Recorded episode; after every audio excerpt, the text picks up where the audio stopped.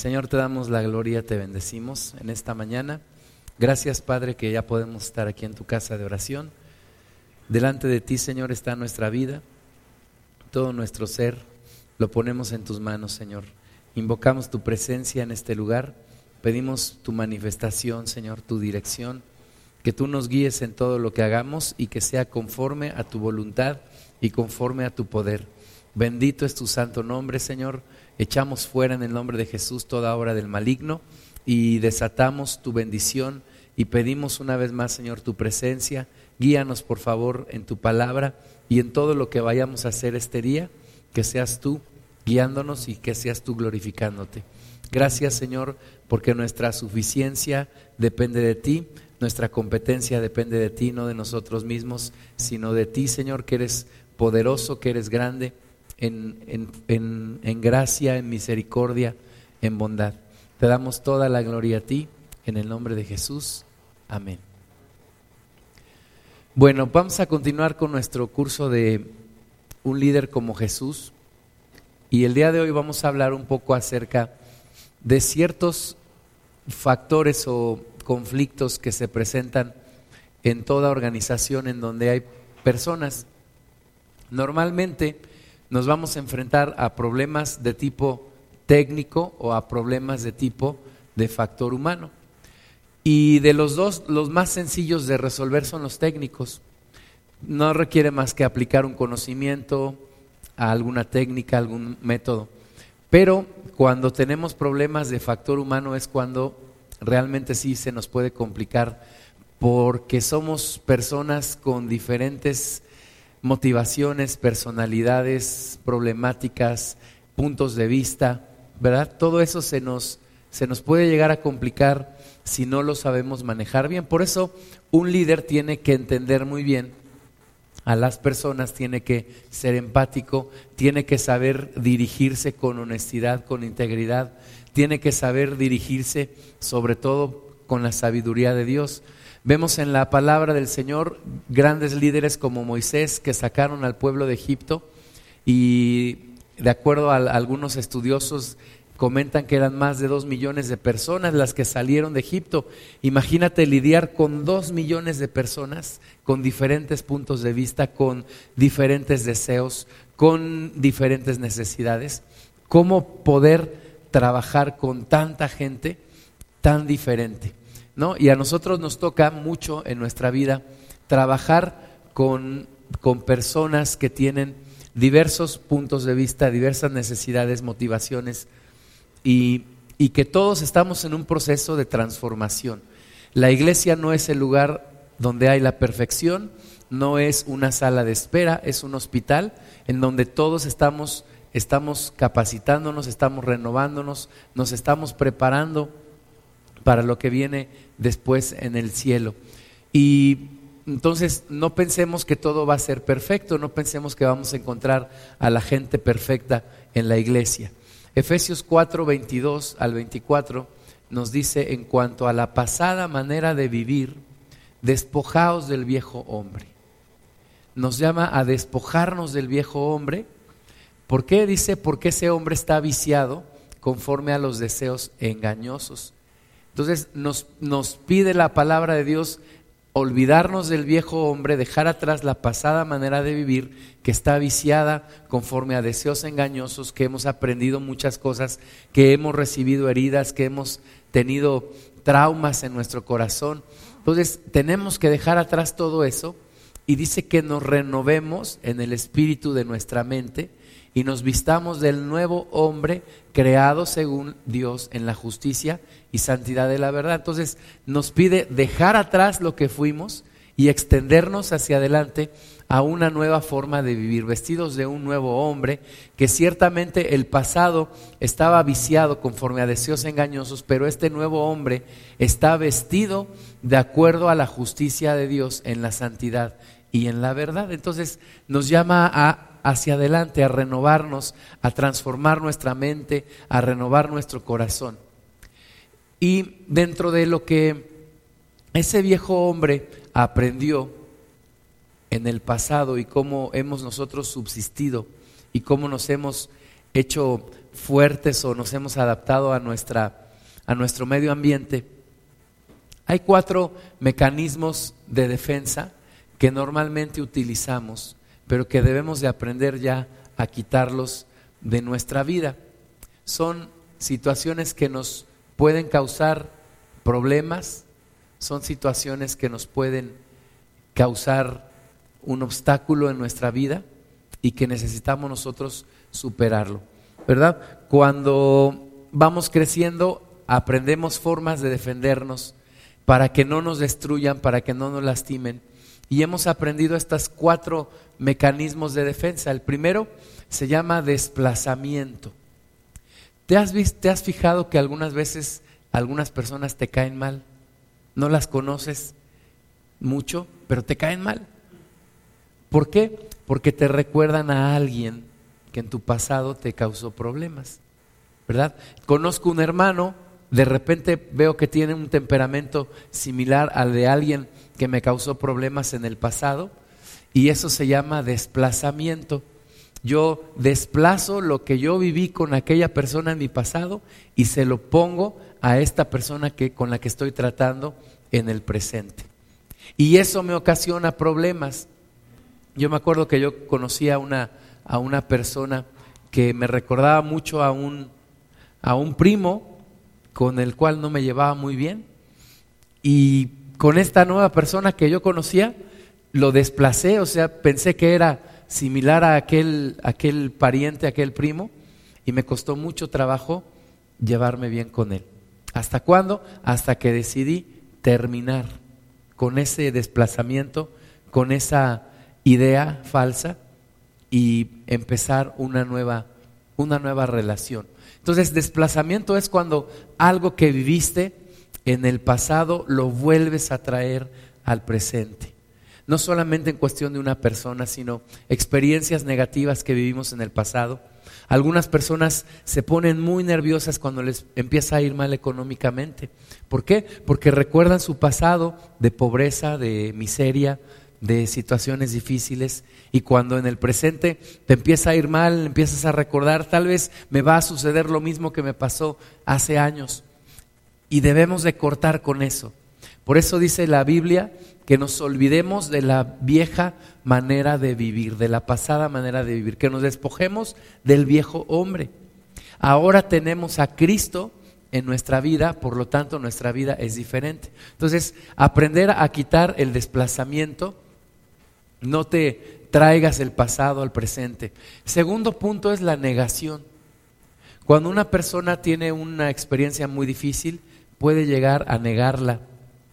Puede llegar puede llegar a ser tan difícil la experiencia que la persona trata de sacarlo de su vida y lo niega. Eso no me sucedió a mí, eso no soy yo, eso no es mi problema, a mí no me sucede eso, la culpa es de todos los demás, yo no, ¿verdad? Es la negación. Y es una situación que a veces lo tenemos tan claro, pero lo negamos porque nos duele, porque nos hace sufrir, porque nos lastima demasiado. Entonces preferimos evadirlo y negarlo. Durante mucho tiempo lo hemos hecho. Hemos negado nuestra falta de responsabilidad, nuestra falta de iniciativa, nuestra falta de dominio propio. Hemos negado muchas cosas, pero si queremos crecer en Cristo, necesitamos dejar de negar las cosas y comenzar a, sí, decir, lo acepto y sobre esto voy a trabajar. Sobre esto lo pongo en las manos de Dios y sobre esto voy a trabajar. Yo te pregunto, ¿qué cosas en tu vida te, te hacen tan difíciles que las niegas? Que los demás te dicen es que necesitas transformar esta parte, pero tú dices, no, yo, yo lo niego, yo no soy esa persona que los demás dicen. Entonces, terminar también con la negación. Tercer mecanismo de defensa que usamos, la racionalización. Racionalizamos las cosas. Es decir, en otras palabras, nos justificamos. Bueno, es que yo me he, hecho, así porque la vida así me ha hecho. Yo soy de esta forma porque si no ya me hubieran destruido. Yo, pues bueno, sí, de repente soy de esta forma, pero eso es porque el pasado que tuve, la educación, mis padres, mis hermanos, el lugar donde yo viví. Vamos racionalizando todo, lo vamos justificando, ¿verdad? Y eso no ayuda a una persona a crecer.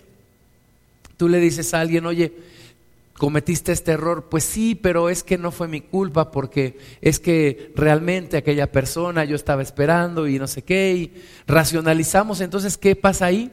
No puede haber un crecimiento porque no hay una aceptación del error. Mientras no aceptamos el error, no podemos crecer, no podemos cambiar, no podemos ser diferentes. Entonces necesitamos dejar de racionalizarlo todo. Bueno, sí, es que se me olvidaron las llaves, pero porque tú me distrajiste, tú me estabas hablando, ¿verdad? Lo racionalizo de manera que yo salgo bien, yo salgo como si no tuviera ningún problema. Pero en un momento dado sí, esto me ayudó, me ayudó a salir adelante, pero ahora tengo que dejarlo, tengo que dejar de justificarme. Y la proyección, la proyección, dice en el mundo lo que te choca, te checa, ¿no? A veces decimos, no, es que tal persona no me gusta que sea de esa manera. ¿Por qué? Porque yo mismo soy así. Me estoy proyectando. Es que mis hijos tienen tal comportamiento y no me gusta que sean así, pero me proyecto en ellos. Es una proyección. Yo necesito aceptarme a mí mismo, tratar con mis problemas y ser transformado, para dejar de rechazar a aquellos que me reflejan los mismos errores que yo tengo. A veces peleamos mucho con la gente, pero atraemos nosotros a la gente que es como nosotros.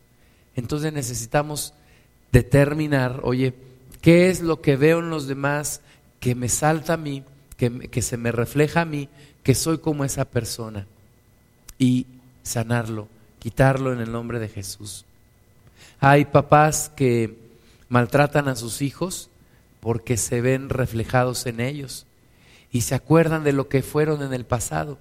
Yo me acuerdo cómo era de niño y cómo me maltrataban a mí y lo mismo entonces lo, proyecto sobre mi hijo y cometo el mismo error de maltratarlo. Entonces son situaciones que se nos graban en el alma y que necesitamos quitar de nuestra vida, quitar de nuestro corazón.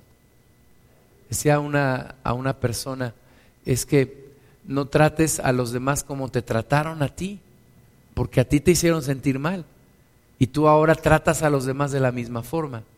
Necesitas romper esa cadena, ese círculo vicioso y tratar a los demás bien, con respeto, como a ti te hubiera gustado que te trataran. Entonces, Cuidado con racionalizar, con desplazar, cuidado con negar las cosas, cuidado con justificarnos demasiado, cuidado con proyectarnos, con rechazarnos nosotros mismos a través de comportamientos que vemos en las personas, porque cuando hacemos esto no vamos a poder superarnos, no vamos a poder crecer y no vamos a poder dejar a ese viejo hombre que ya tiene que salir y que tiene que haber uno nuevo.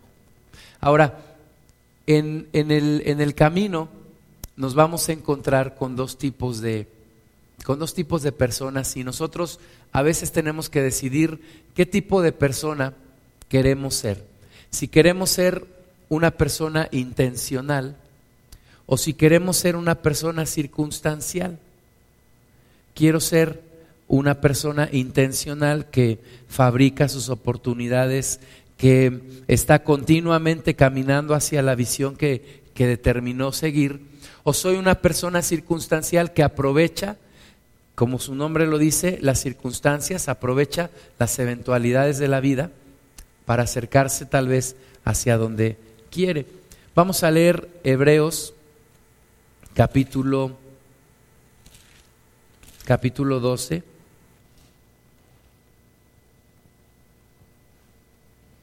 versículo 1 y 2.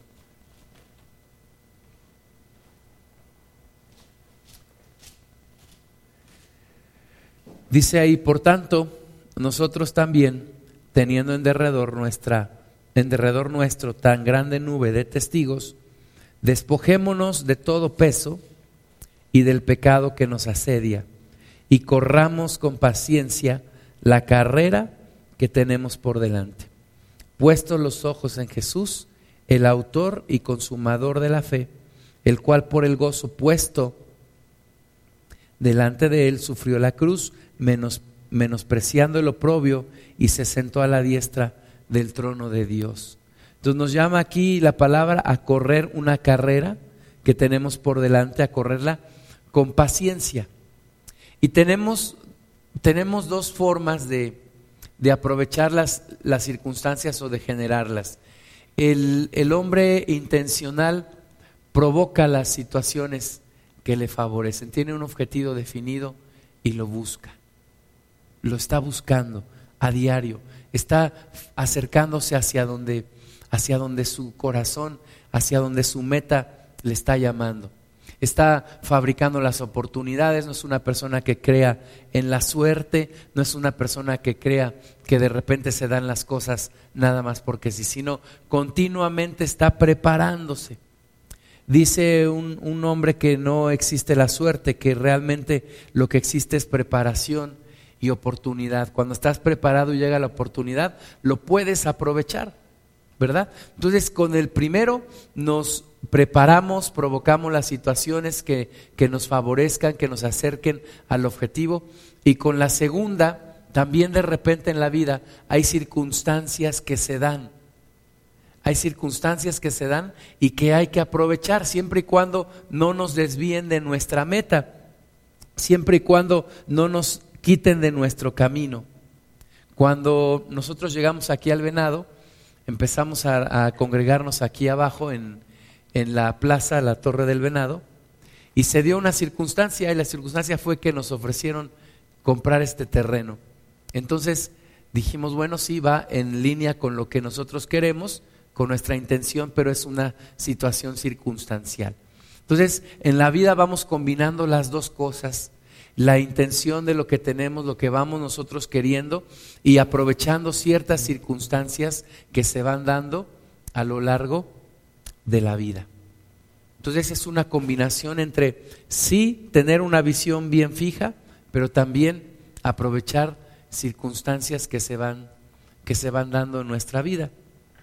Como, como personas, nosotros tenemos que pensar que tenemos cuatro componentes en nuestro carácter y que dependiendo de dependiendo de este de estas cuatro factores nosotros podremos si aprendemos a equilibrarlos podremos enfocarnos más en lo que en lo que Dios quiere. Estamos hablando un poquito a nivel no espiritual, sino del alma, en nuestra forma de ser, en nuestro carácter. Y todos tenemos cuatro, decía, cuatro componentes. Uno es la emotividad. ¿Qué tan emotivo eres tú? A mí de repente llegan y me dan una noticia. Es que nació mi bebé, ¿verdad? Y yo no me pongo a brincar, eh, sí, y grito y todo. ¿Por qué? porque soy poco emotivo. A veces me preguntan, ¿no te da gusto? Sí, sí me da mucho gusto, pero no soy muy emotivo. Ajá. Hay personas que les dices, ¿qué crees? Que me acabo de encontrar 10 pesos. ¡Wow! ¡Qué padre! Gritan y todo, porque son muy emotivas. Entonces, yo tengo que aprender a enseñarle a la persona mi forma de ser, mi carácter, decirle, mira, o soy muy emotivo o no soy tan emotivo. Y tengo que regular mi carácter para que cuando, como dice la palabra de Dios, gozarme con los que se gozan y dolerme con los que se duelen, llorar con los que lloran, para que mi emotividad no sea una, una cuestión que obstaculice la relación con los demás, ¿verdad? Ni ser tan emotivo cuando no debo de serlo, ni ser tan poco emotivo cuando cuando la persona espera un poco más de expresión de mi parte. Una vez le dije a uno de mis jefes, oye, siento que tú estás molesto conmigo. Me dijo, no, lo que pasa es que tienes un jefe jetón. Dice, yo no soy muy emotivo. Entonces, hay que aprender a manejar esa emotividad. La segunda se llama resonancia. ¿Qué es la resonancia? Cuando te sucede algo, ¿Qué tanto lo sigues guardando ahí y sigues pensando en ello? Es que me fue mal en el examen, me fue mal en el examen, me fue mal en el examen. Y estás todo el tiempo así, es que me, o es que le dije esta cosa incorrecta a este hermano. Y le dije eso, no debía habérselo dicho, no debía habérselo dicho. Y está resonando mucho en ti. Y hay personas que dicen, ah, sí, lo hice, ya ni modo, después ya se arreglará, ¿verdad? Es poca resonancia. Entonces, una persona que es muy resonante, le cuesta más trabajo superar las situaciones, ¿no? Superar un obstáculo, algo que le sucedió, algo que le pasó, lo sigue trayendo en su interior como algo que está resonando allí. ¿De qué manera eres tú? ¿Eres poco resonante o muy resonante? ¿Se te olvidan las cosas rápido o lo traes continuamente en tu interior? Algo que te fue que te fue mal, lo traes ahí. hace algunos meses un compañero de trabajo me decía, es que yo pienso que a ti te pasan las cosas y, y, no las sueltas luego. Dice, yo, yo me pasa algo y ya me sigo hacia adelante, me olvido de eso. Me dijo él, pero a veces no está bien porque me olvido y me vuelve a suceder. Pero tampoco está bien que lo traigas todo el tiempo porque si no, no puedes avanzar hacia adelante. Entonces hay que controlar también la resonancia. ¿Cuánto tiempo me quedo con las cosas? Es que cuando yo iba en primero de primaria me saqué un diploma. Sí, pero ya estás en, tienes 50 años. Es que cuando yo era niño era muy pobre. Sí, pero ya tu situación cambió. Entonces dejar de resonar cosas que no tienen sentido. Tercer factor de nuestro carácter, la actividad. ¿Qué tan propensos somos a la actividad? ¿Qué tan propensos somos a la acción? ¿Somos muy propensos a la acción? ¿Hacemos las cosas rápido? ¿O nos cuesta trabajo porque analizamos mucho? ¿O a veces somos muy imprudentes? Hacemos las cosas pero tuvimos que haber pensado antes. Ahí es donde tenemos que mediar y que dejar que el Espíritu Santo nos guíe. ¿En qué momento ya puedo actuar y en qué momento debo de esperar? ¿En qué momento debo planear y en qué momento debo ejecutar? Normalmente se aconseja en situaciones, normalmente situaciones delicadas, planear despacio y ejecutar rápido. Piensa muy bien las cosas, pero tampoco pierdas la oportunidad de la ejecución. Entonces, tiene que haber un equilibrio entre el, análisis y la actividad. Y el cuarto punto es el foco. Hay personas muy enfocadas y hay personas muy desenfocadas. De acuerdo a un estudio hace algunos años, determinaron que una persona, solamente una persona en una oficina, solamente dedica siete minutos máximo a una actividad y después pasa a otra. ¿De qué nos habla esto? De que somos personas hoy en día muy desenfocadas. No nos podemos enfocar en algo. Estamos haciendo algo, de repente nos llega una llamada, o un correo electrónico, o un mensaje, o alguien ya nos está distrayendo, o contestamos el teléfono. Y no podemos concentrarnos más allá de siete minutos. Entonces necesitamos también encontrar el enfoque, enfocarnos en lo que tenemos que hacer dejar lo que está alrededor para enfocarnos. Hacer una cosa a la vez, una cosa a la vez. Una persona decía, escoge tus batallas. No tengas muchas batallas al mismo tiempo. Escoge tus batallas, primero una, después otra, una por una. Entonces, cuidemos también el foco. Entonces, emotividad, imagínate una persona poco emotiva, con mucha resonancia. Es una persona que vive mucho ensimismada, ¿no? O una persona muy propensa a la actividad, pero desenfocada. Pues siempre está haciendo cosas y, y no se enfoca. O una persona muy emotiva, con poca resonancia, tal vez no aprende las lecciones muy, muy rápido, ¿no?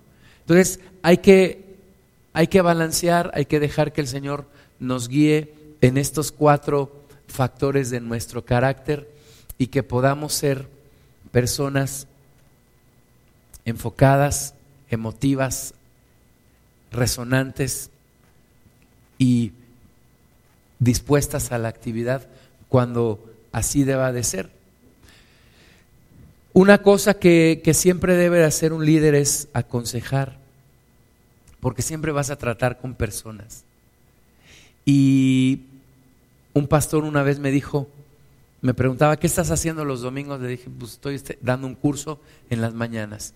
Me dijo, yo lo solía hacer, pero ahora busco más el uno a uno. Busco más sentarme con alguien y aconsejarle y enseñarle personalmente. Y yo creo que es algo que se debe de hacer.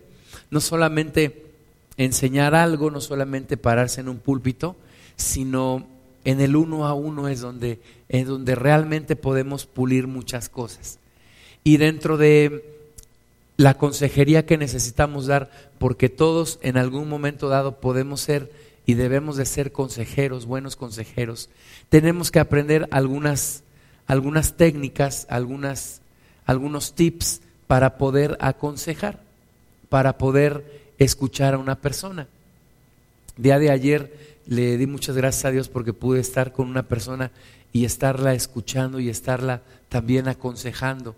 Y tiene que ser un equilibrio entre, entre dar instrucciones pero también escuchar o dejar que la misma persona vaya construyendo su propio consejo y vaya encontrando su solución.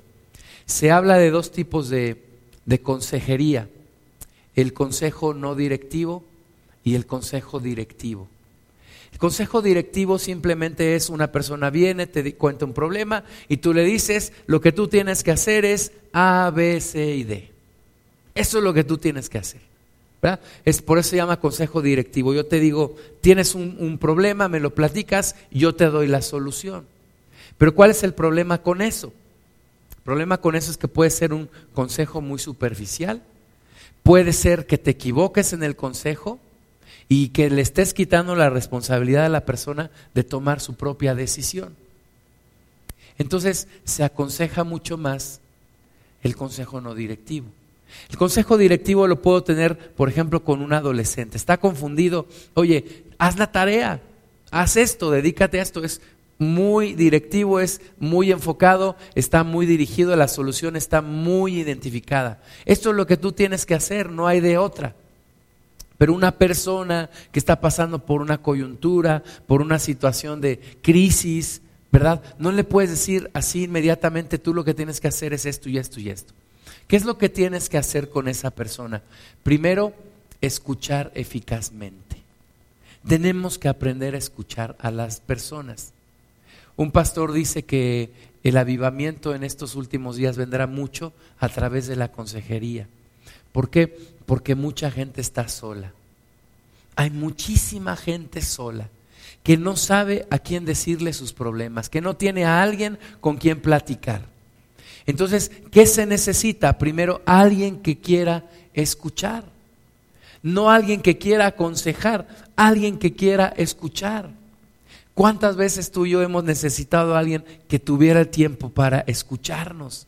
No que nos dé la solución al problema, que nos escuche que nos dedique el tiempo para escuchar detenidamente todo lo que tenemos que decir. Y a veces son muchísimas cosas porque a veces se guardan situaciones por mucho tiempo. Y nos sentamos un ratito y no es cuestión más que de empezar a platicar y la persona va sacando todo lo que tiene. Todo lo que tiene. Normalmente en un tiempo de consejería no te llevas menos de una hora sino entre una y dos horas, y a veces más. Y a veces tienes que decir, ¿sabes qué? Vamos a dejarle aquí y después nos volvemos a reunir. Pero tienes que escuchar a la persona. Necesitamos escuchar. Dios nos da un mensaje al darnos dos oídos y una boca. Tenemos que escuchar el doble de lo que hablamos. La Biblia dice que seamos lentos para, para, para hablar, prontos para oír y lentos para airarnos. Entonces hay que escuchar a la persona, hay que escuchar eficazmente. A veces puedes tomar alguna nota. Eh, mientras la persona te está diciendo, puedes identificar un texto bíblico que después te va a servir para platicar con ella. Tienes que escuchar eficazmente, no, no solamente estar ahí y, y hacer como que oyes, no, sino realmente escuchar, entender, lograr entender, percibir en el espíritu qué es lo que la persona te está diciendo y qué es lo que no te está diciendo, porque también lo que no te dice es importante.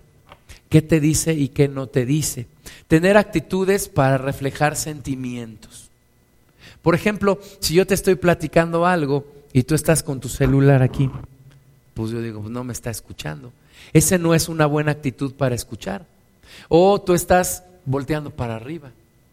¿Cómo quiere la persona que le escuches? Normalmente puedes estar sentado, inclinarte hacia el frente,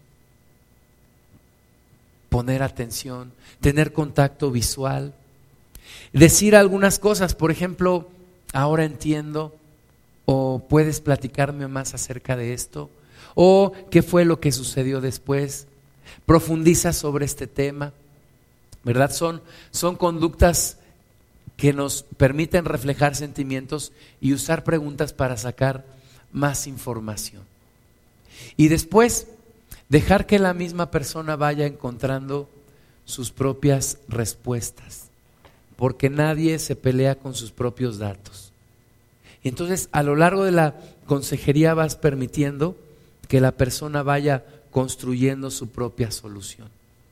Ahora veo realmente lo que yo pensaba era esto, pero, pero me muestra la palabra de Dios que estoy equivocado o que estoy pasando por un momento de crisis, ¿verdad? La persona va encontrando su propia solución. No le des la solución a la persona.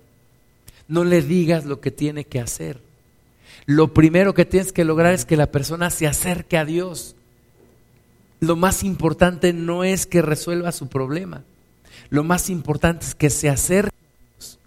Acercando hacia Dios, su problema después se va a resolver pero necesitas guiar a la persona a acercarse a Dios. Entonces, tomemos tiempo para aconsejar, para estar con las personas siempre. Muchas veces nos encerramos en nuestro trabajo. Es que yo lo que tengo que hacer es esto. Pero sabes qué, si tú dedicas tiempo con la gente, la gente va a hacer lo que tiene que hacer y te va a liberar de mucho trabajo. Si tú dedicas tiempo para estar con la persona, para enseñarle, para aconsejarle, para hacerte un tiempo, eso va a ser de bendición y al final la productividad se dispara.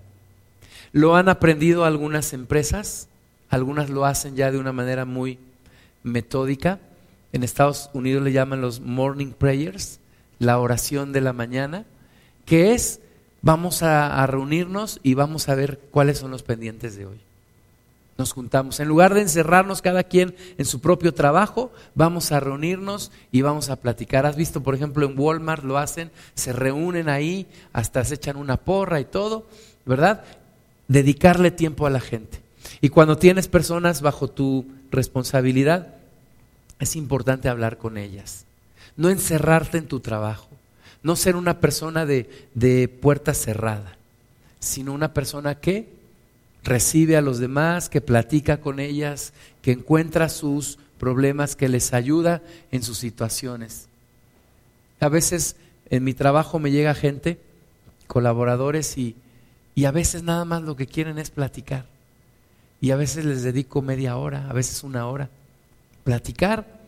Y yo sé que no tocamos a lo mejor nada del trabajo, pero ese tiempo que le dediqué a esa persona se va más tranquila, ya sé lo que tengo que hacer y sin problema lo voy a realizar. Entonces, aprender, aprender a escuchar, aprender a que la gente tiene necesidades, que somos nosotros también las manos del Señor, la boca del Señor en esta tierra, los pies del Señor, y poder hacerlo, porque todas las personas, de acuerdo a esta a esta pirámide de necesidades, tenemos, tenemos ciertos niveles en donde necesitamos cubrir estas necesidades. Y tiene un orden, tiene una prioridad. Las primeras que necesitamos cubrir son las fisiológicas. ¿Sí? Una persona que no tiene que comer, que no tiene para vestir, que no tiene dónde vivir, no puede aspirar a algo más allá. No le puedes tú hablar a una persona de, de, algo más allá si no tiene lo más esencial y es muy difícil. Cuando el Señor Jesús dice que a los pobres se les predique el Evangelio y no se les resuelva directamente su problema de carencia económica, es porque el, Señor mismo va solucionando los problemas desde abajo, o sea, va arreglando los problemas económicos. Pero es importante que una persona pues tenga sus necesidades fisiológicas bien. El segundo nivel es necesito sentirme seguro. ¿Sí? Si yo vivo en un lugar o estoy en un equipo donde no hay seguridad, en donde corren a medio mundo cada, cada mes, pues yo no puedo crecer ahí. En donde se me exhibe, en donde se me juzga, yo necesito un ambiente seguro. Pasamos al tercero, necesito pertenecer a algo, necesito sentirme parte de algo. Por eso los, chicos que ahora andan en los niños que andan en el narcotráfico y todo esto, son personas que fueron marginadas de la sociedad y que alguien les ofreció algo. Alguien les ofrece pertenecer a un grupo, no importa que sea de maleantes, lo que sea, pero yo necesito pertenecer. Necesito pertenecer. Y cuando cubres esto, entonces yo necesito que alguien me estime, necesito amar y ser amado. Necesito sentirme amado. Y por último, necesito autorrealizarme. Pensemos en la necesidad de las personas en estos niveles. La persona necesita sentirse bien, necesita sentirse segura, necesita sentirse amada, necesita sentirse parte del equipo, parte de la congregación, parte del, del lugar. A veces decimos, ¿cómo le hacemos para que la gente se sienta parte de la congregación? Para que la persona pueda sentir esto como propio y no, y no diga, pues esto no es mío. ¿Por qué cuando en alguna colonia hacen, por ejemplo, unas canchas de básquetbol y vemos que al mes ya no tienen aros, ya están todas pintadas, ya está todo destruido? Porque la gente no siente eso como suyo. Si alguien viene aquí y no cuida las cosas y destruye todo, ¿qué quiere decir? Que no se siente parte de esto. ¿Cómo le hacemos para que la gente se integre? para que la gente pertenezca? ¿Cómo le hacemos para que la persona se sienta autorrealizada? No solamente venga y, y, tome algo, sino que también pueda dar de sí. ¿Cómo le hacemos para que la persona se sienta amada y pueda amar? Algunos dicen, no, estas son cosas de la psicología y no sirven porque, porque la palabra de Dios no está de acuerdo con eso. No es cierto. Son cosas reales. Nuestra alma es así. Tenemos estas necesidades todos, todos. Ahora, a veces nos saltan ciertos puntos y a veces hay gente que necesita mucho ser reconocida porque tiene una necesidad de autorrealización muy fuerte. Nunca le han reconocido, eh, se ha sentido rechazada siempre. ¿Qué es lo que busca llamar la atención? Llamar la atención de todos. ¿Cómo llama la atención? Pues haciendo cosas o, siendo demasiado escandaloso o haciendo cosas raras. Quiero llamar la atención de todos. ¿Por qué? Porque tengo una necesidad que no ha sido cubierta. La gente no se comporta como se comporta solamente porque sí, porque no estamos locos. ¿Verdad? Lo que más trato de esconder es lo que más se me nota. Hoy es que yo no me siento seguro, me siento inseguro. ¿Qué hago? Me protejo, soy una persona dura, soy una persona déspota, tengo inseguridades en mi interior, tengo necesidad de autorrealizarme y a veces busco llamar mucho la atención. Entonces, hay que entender a las personas. Las personas son, son fines en sí, no son medios para alcanzar algo. No me puedo valer de alguien para alcanzar un objetivo. Que todo mundo lo hace, en el mundo sí. ¿Verdad? El jefe que se vale del equipo para promoverse y no le importa a los demás. La gente que se vale de los demás para lograr un, un propósito, pero nosotros no debemos tratar a los demás como medios, sino como fines en sí. Tiene que haber un beneficio para la persona, tiene que haber algo bueno en sí para la persona, un crecimiento para la persona. Y tenemos que pensar en todo esto. ¿Qué motiva a una persona? A veces dicen, bueno, ¿qué es un líder? Y alguien dice, un líder es alguien que motiva. Y yo ah, escuché una vez a un profesor que decía, es imposible que alguien motive a alguien. Yo no te puedo motivar. Lo único que puedo hacer es cuidarme de no desmotivarte. Porque no te puedo motivar. No puedo hacer que te guste hacer algo. Así como alguien también dijo, es imposible enseñarle algo a alguien que no quiere aprender. Es imposible motivar a alguien.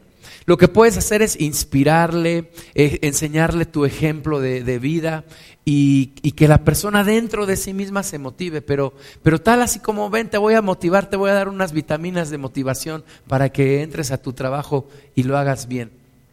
Es imposible. Pero hay tres tipos de motivación que puede experimentar una persona. La primera se llama motivación intrínseca. Y la motivación intrínseca es aquella que nos da una satisfacción realizar la actividad, ¿verdad? Es como cuando, por ejemplo, a mí me gusta poner en orden las cosas, me gusta ordenar mis libros y yo siento una motivación de hacerlo. ¿Por qué? Porque me gusta ver mis libros ordenados. Eso es lo que me motiva, ver mis libros ordenaditos. A un doctor a lo mejor le motiva hacer una operación y sacar el apéndice ahí toda apestosa y, descompuesta y la saca y siente motivación en hacer eso. A una persona a lo mejor siente motivación al enseñar, le gusta mucho enseñar. En sí la actividad te da una motivación. La segunda motivación es la motivación extrínseca. ¿Cuál es la motivación extrínseca? La que se basa en el premio castigo. Hago mi trabajo porque me pagan. Vendo más porque me pagan más. Vendo más porque recibo una comisión. Si vendo más me pagan más. O hago mi trabajo porque si no lo hago me regañan y me corren. Esa es la motivación extrínseca. Pero hay una más allá de la motivación intrínseca y extrínseca y esa se llama motivación trascendental. ¿Qué quiere decir? Hago lo que hago porque busco servir a Dios y servir a los demás. Y esa es mi trascendencia, esa es mi motivación. Mi motivación es cumplir con el propósito de Dios. Jesucristo dijo, yo no hago lo que yo quiero, sino yo hago lo que a mi Padre le agrada. Esa era su motivación, agradar a Dios, trascender de esa forma, servir a Dios, servir a los demás. Y nosotros en Cristo tenemos que buscar esa motivación. Si tú lo haces por, por el premio y el castigo, se te va a terminar. Porque hay momentos en donde el premio no llega y te desmotivas. Si lo haces por el simple hecho de, de sentir la satisfacción de realizar la actividad, lo mismo, a veces te cansas. Pero si siempre estás pensando que lo haces para Dios, primer lugar, y en segundo lugar para los demás, siempre va a haber en ti una motivación. No que siempre te sientas bien como al 100%, pero siempre va a haber algo en ti que te va a impulsar hacia adelante. ¿Qué tipo de persona de liderazgo busco seguir? ¿Busco alcanzar mis propias metas? Tengo un enfoque en mi logro personal.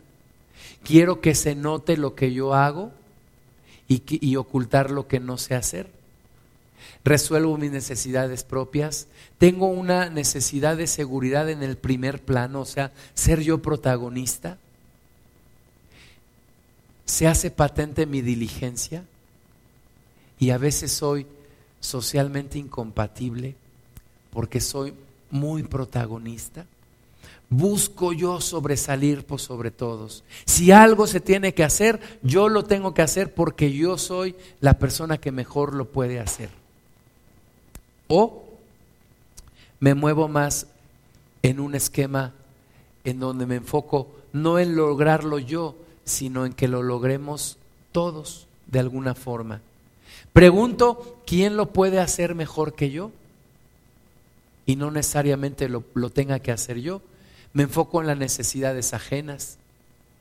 Mi necesidad de seguridad se cubre no necesariamente estando yo como protagonista en el primer plano. Me siento bien cuando logramos el resultado, yo fui parte de ello y aunque no se me reconoce, no hay ningún problema. Mi satisfacción está en que lo logramos. Y soy una persona enfocada al servicio. Me, llevo bien con los demás.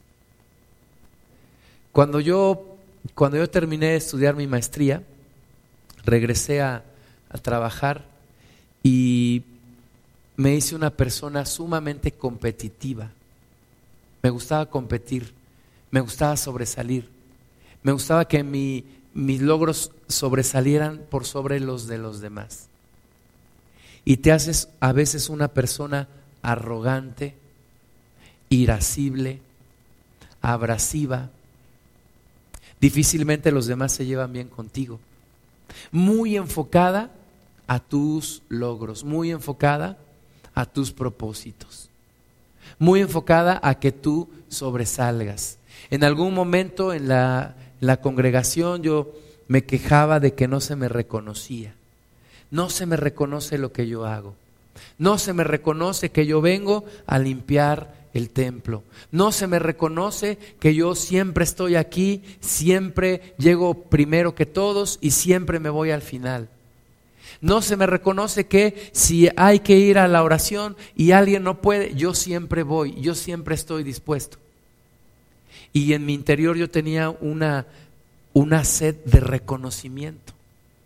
Y me sentía muy mal porque no se me reconocía de acuerdo a lo que yo quería. ¿Sabes por qué? Porque tenemos una, una necesidad insatisfecha. Y yo no, yo no reconocía que mi, mi reconocimiento venía de Dios, no de los demás. Me movía en un plano de protagonismo. Yo voy a hacer, yo voy a predicar, yo voy a orar, yo voy a limpiar, yo voy, yo soy, yo soy, yo soy. Pero se me olvida que hay otras personas y que lo más importante no es que yo sobresalga. Lo más importante es que logremos el resultado todos. Lo más importante es que todos estemos integrados. Y todos tenemos cierto grado de individualidad, de hambre de reconocimiento, de protagonismo, de sueños de grandeza, ¿verdad? Queremos lo mejor para nosotros, queremos los méritos, queremos el reconocimiento, queremos todo. Y cuando no nos lo dan, nos sentimos poco valorados, nos sentimos subutilizados, nos sentimos mal. Pero la Biblia nos dice que haya el mismo sentir que hubo en Cristo Jesús, el cual siendo igual a Dios se humilló dejó su, su personalidad divina y se humilló y fue hombre y fue obediente hasta la muerte. Tengo que aprender a dejar el protagonismo.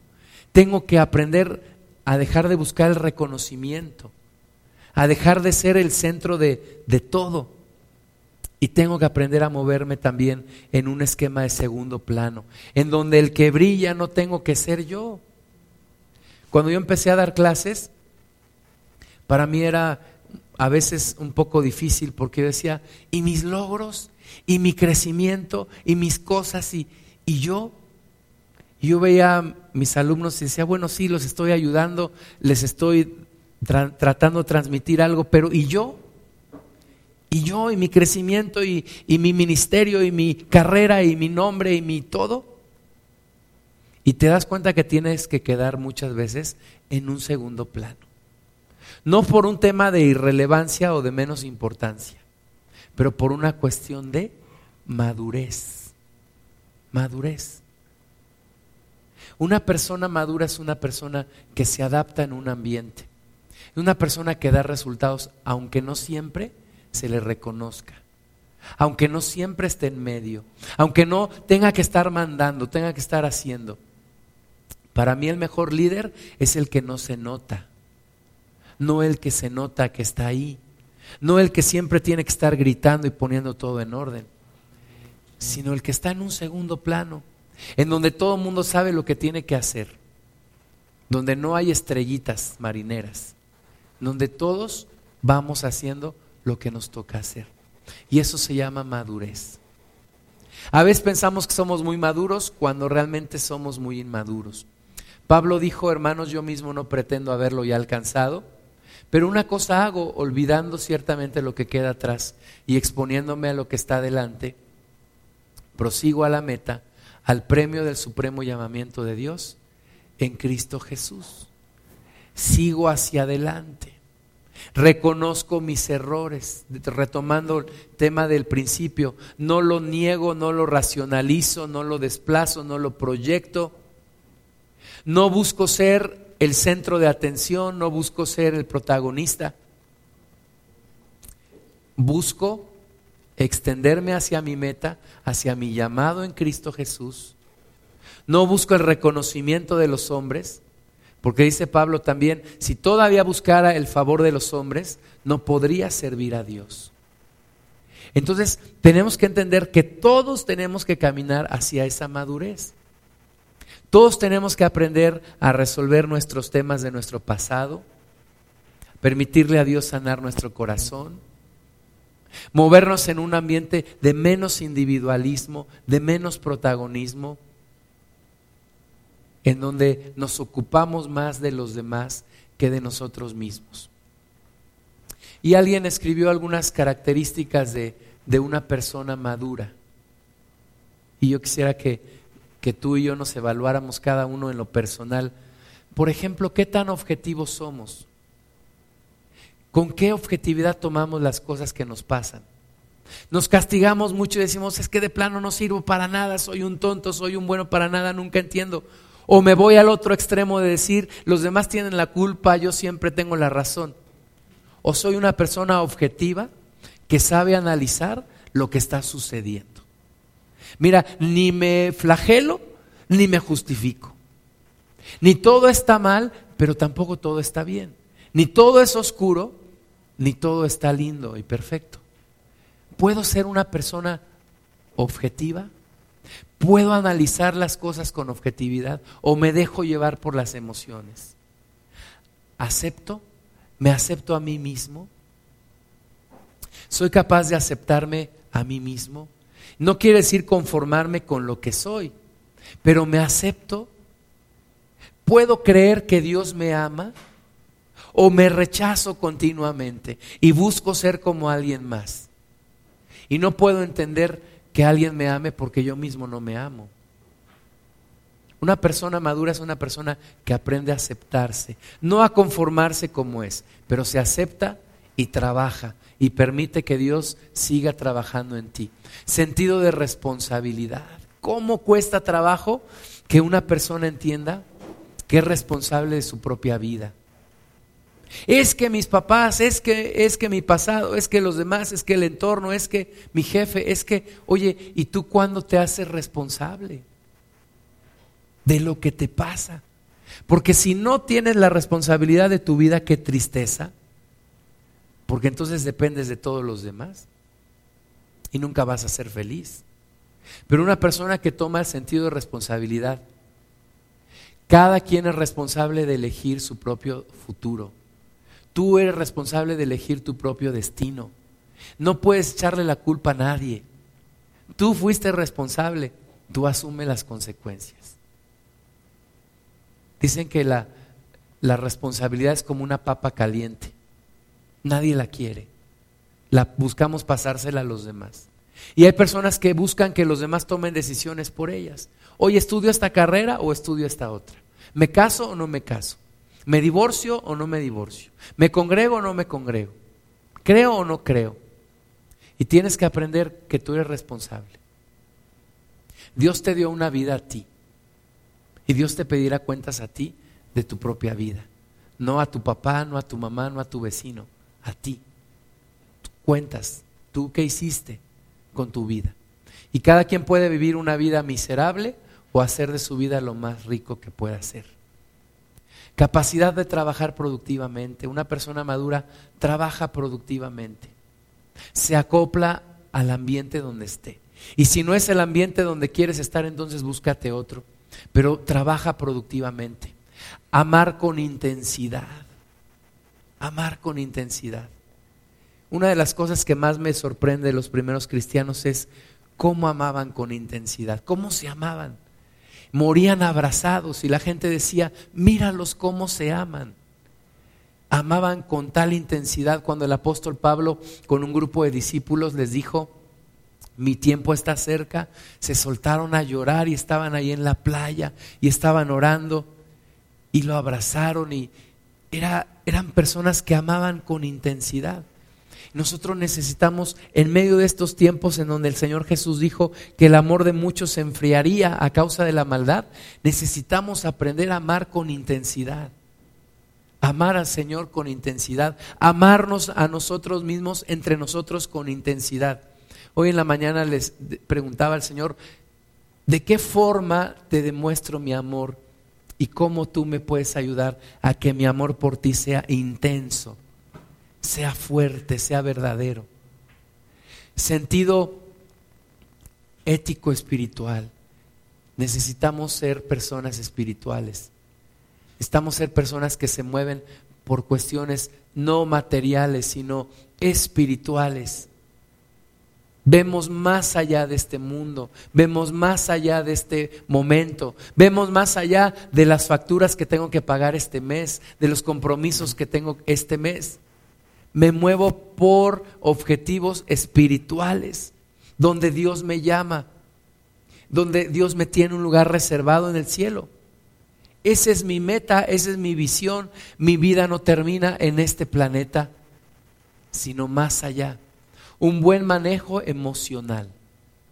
Hay emociones que me desvían, enojos, iras, depresiones, inestabilidades. Una persona madura sabe controlar sus emociones. No es un manojo de emociones, no es una persona que deja fluir sus emociones. No, hay que controlar, el espíritu debe de estar sobre nuestras emociones. Sí somos seres emocionales, pero cuando las emociones me llevan a un lugar a donde no me conviene ir, no me puedo dejar llevar por esas emociones. Manejarse por objetivos. Una persona madura siempre tiene objetivos. ¿Cuál es tu meta para hoy? ¿Y cuál es tu meta para esta semana? ¿Y cuál es tu meta para este mes? ¿Y para este año? ¿Y para el siguiente? Y siempre hay metas, porque el día que dejas de tener metas, te moriste. Ese día te acabaste. El día que nada más vives por inercia, ese día te terminaste. Es que ya soy muy grande para tener objetivos. No, si sigues aquí es porque Dios tiene todavía cosas para ti. Es que soy muy pequeño para tener objetivos. No, muévete por objetivos desde pequeño y vas a ver que vas a llegar muy alto buen manejo de la frustración, porque no siempre logramos las cosas que queríamos lograr. ¿Qué tengo que hacer cuando no logro algo? Detenerme, reflexionar por qué no sucedió bien y volverlo a intentar. No quedarme con la frustración. No decir nunca va a suceder detenerme, oye, ¿qué hice mal? ¿Qué pude hacer mejor? Y volverlo a intentar. Una visión amplia de la vida. La vida no es solo trabajo, no es solo comida, la vida es mucho más. Son relaciones. Vivimos en un reino de relaciones, relación con Dios y relación con los demás. Vivimos en el reino de Dios que es un reino de relaciones. Tengamos una visión amplia de la vida. Oremos siempre y reflexionemos. Una persona que se vuelve completamente irreflexiva no puede cambiar. Una persona que no ora no puede cambiar. Una persona que no ora no puede cambiar su propia vida y no puede cambiar su entorno. Sentido del humor. Sentido del humor es, es una medida de qué tanto estamos en armonía con el Señor y con nosotros. Cuando te tomas siempre las cosas muy en serio, cuando siempre estás enojado, cuando siempre estás tenso, algo está mal, algo está mal. Hay que tener buen sentido del humor. Yo estoy convencido que Jesús tenía buen sentido del humor, porque la gente lo buscaba. Y la gente no busca a alguien que tiene cara de limón amargo, ¿verdad? La gente le gustaba estar con el Señor. Armonía sexual.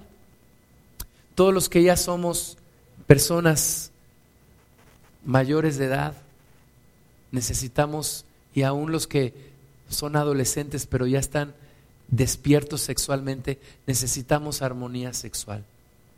Es algo que puede devastar a una persona. Es algo que puede destruir a una persona cuando no vives en armonía sexual. Y armonía sexual, ¿qué quiere decir? Pureza sexual.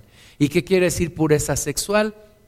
Si soy casado, tengo que vivir una vida sexualmente activa con mi pareja, con mi cónyuge. Si soy soltero, tengo que guardarme para cuando me case. No dejar que esto se convierta en un fuego incontrolable que termina con todo. Y 14, capacidad para hacer relaciones profundas. Y esto es algo por lo cual a veces podemos darnos cuenta qué tan estables somos. ¿Cuántos amigos de tu infancia conservas? ¿Cuántos amigos de tu adolescencia? ¿Cuántos amigos de, hace más de 10 años? Necesitamos hacer relaciones profundas, no superficiales y me llevo bien con todos y a todo mundo le cuento mis problemas y si voy al mercado ahí platico con alguien, le... no. Relaciones profundas es profundizo en lo que yo quiero mostrar y lo que la otra persona me quiere mostrar y en la buena relación que podemos tener. Son cuestiones humanas, cuestiones del alma, cuestiones que tenemos que aprender a manejar.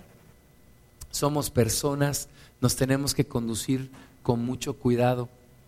Yo estudié una carrera que tiene que ver con computadoras porque yo decía, prefiero tratar con una máquina, con una persona. Pero hoy en día pienso diferente y hoy en día me, me gusta me gusta relacionarme bien con los demás, me gusta aprender de los demás, me gusta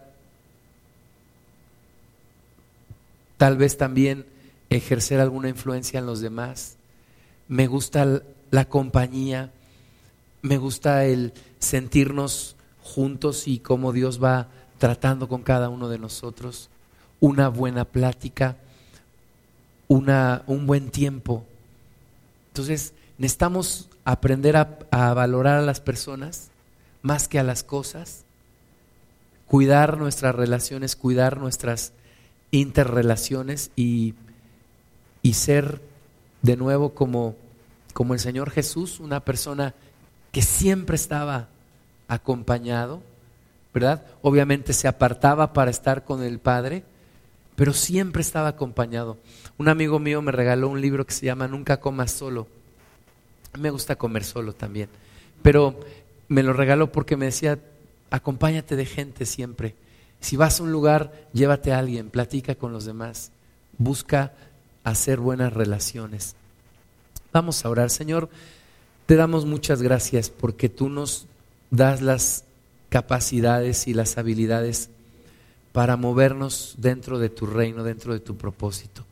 Gracias te damos, Señor, con todo nuestro corazón y ponemos delante de ti nuestras vidas. Enséñanos, Señor, a movernos en las relaciones con los demás. Enséñanos, Padre, a que nuestro propio pasado no sea un obstáculo para nuestro presente. Enséñanos, Señor, a caminar hacia una madurez en ti. Gracias te damos, Padre, con todo nuestro corazón, porque tú eres el que nos instruye, el que nos enseña, el que nos ayuda. para caminar y para mejorar y para avanzar en, en tu reino. En el nombre de Jesús, amén.